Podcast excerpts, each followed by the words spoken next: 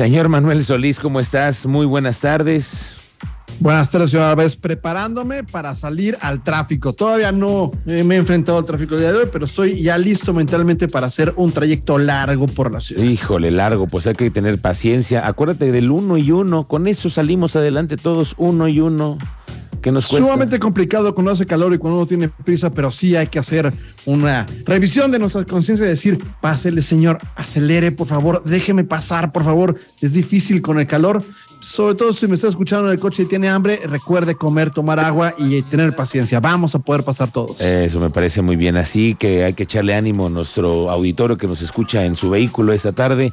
Señor Solís, ¿qué nos cuentas? ¿Cómo te va en este viernes? Muy bien, haciendo una reflexión el día de hoy acerca de qué pocas escuelas todavía ahora enseñan manuscrito. Uy. Resulta que el arte de la caligrafía, de hacer estas hermosas letras en manuscrito, es una cosa que se ha perdido con los años. Ahora en Querétaro hay poquísimas escuelas de educación básica que todavía dedican el tiempo y el esfuerzo para hacer que niños y niñas aprendan a hacer este arte que cada vez, cada vez es perdido de escribir en manuscrito, lo cual ha ocasionado también no solamente que la gente pierda expresividad al momento de escribir, sino también que las nuevas generaciones no puedan leer manuscrito. Es decir, nos está aislando una parte del pasado importante en que las cartas de los abuelos o de los papás o noticias o notas importantes que podría haber en el pasado se quedan a través de esta barrera, porque hay mucha gente que no entiende, que no puede leer la lengua escrita en manuscrito y también ha perdido un poco de esa conexión entre seres humanos que tiene el lenguaje escrito en letras y palabras que hemos hecho con la mano.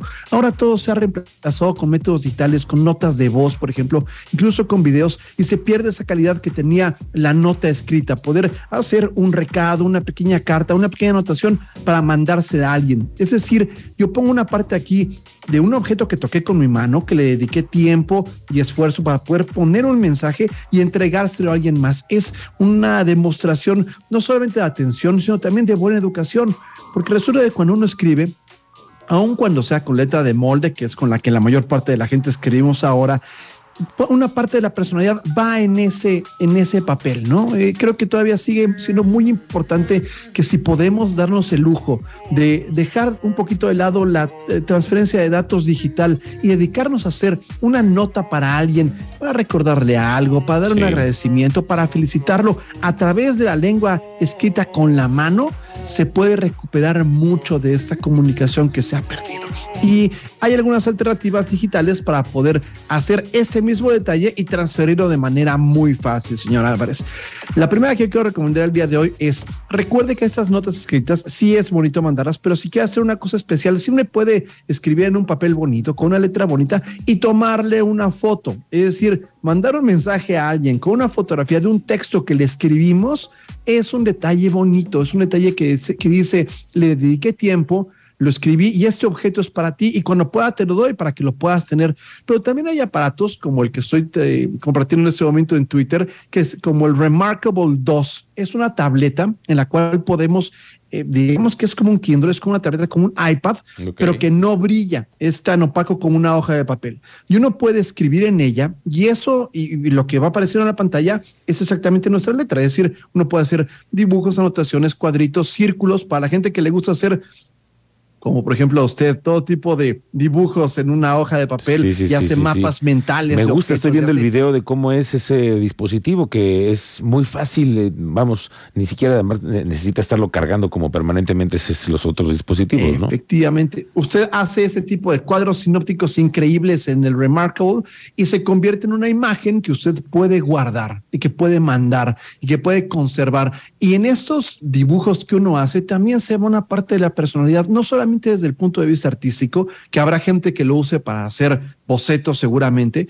para hacer planeaciones, sabemos gente que nos es más fácil cuando pensamos en algo, dibujarlo rápidamente, sino también para conservar algo escrito, aunque sea de manera digital, de la gente. Usted que me está escuchando en su coche, que me está escuchando en su casa o en su negocio, sabe que estos objetos escritos por las personas que se nos han adelantado resultan ser unos verdaderos tesoros. Cuando uno tiene noticias, notas de los papás o de los abuelos o de los amigos que han partido y recuerda a través de esas cosas escritas, hay una conexión emocional que no se logra a través de la conexión eh, digital. O sea, tiene que haber este objeto que esté en medio de nosotros. Entonces, sí, yo sé que siempre hablamos cada viernes aquí acerca de lo importante que es no tenerle miedo a la parte digital, de aventarnos una comunicación digital y hacer más cosas con la computadora, con el teléfono, pero no deje de lado regresar a escribir cosas con la mano, sobre todo que Piense usted en recibir una nota de una persona que le es agradable, que le quiere, que es una que es un buen amigo, un buen compañero, o alguien que usted quiere de manera romántica,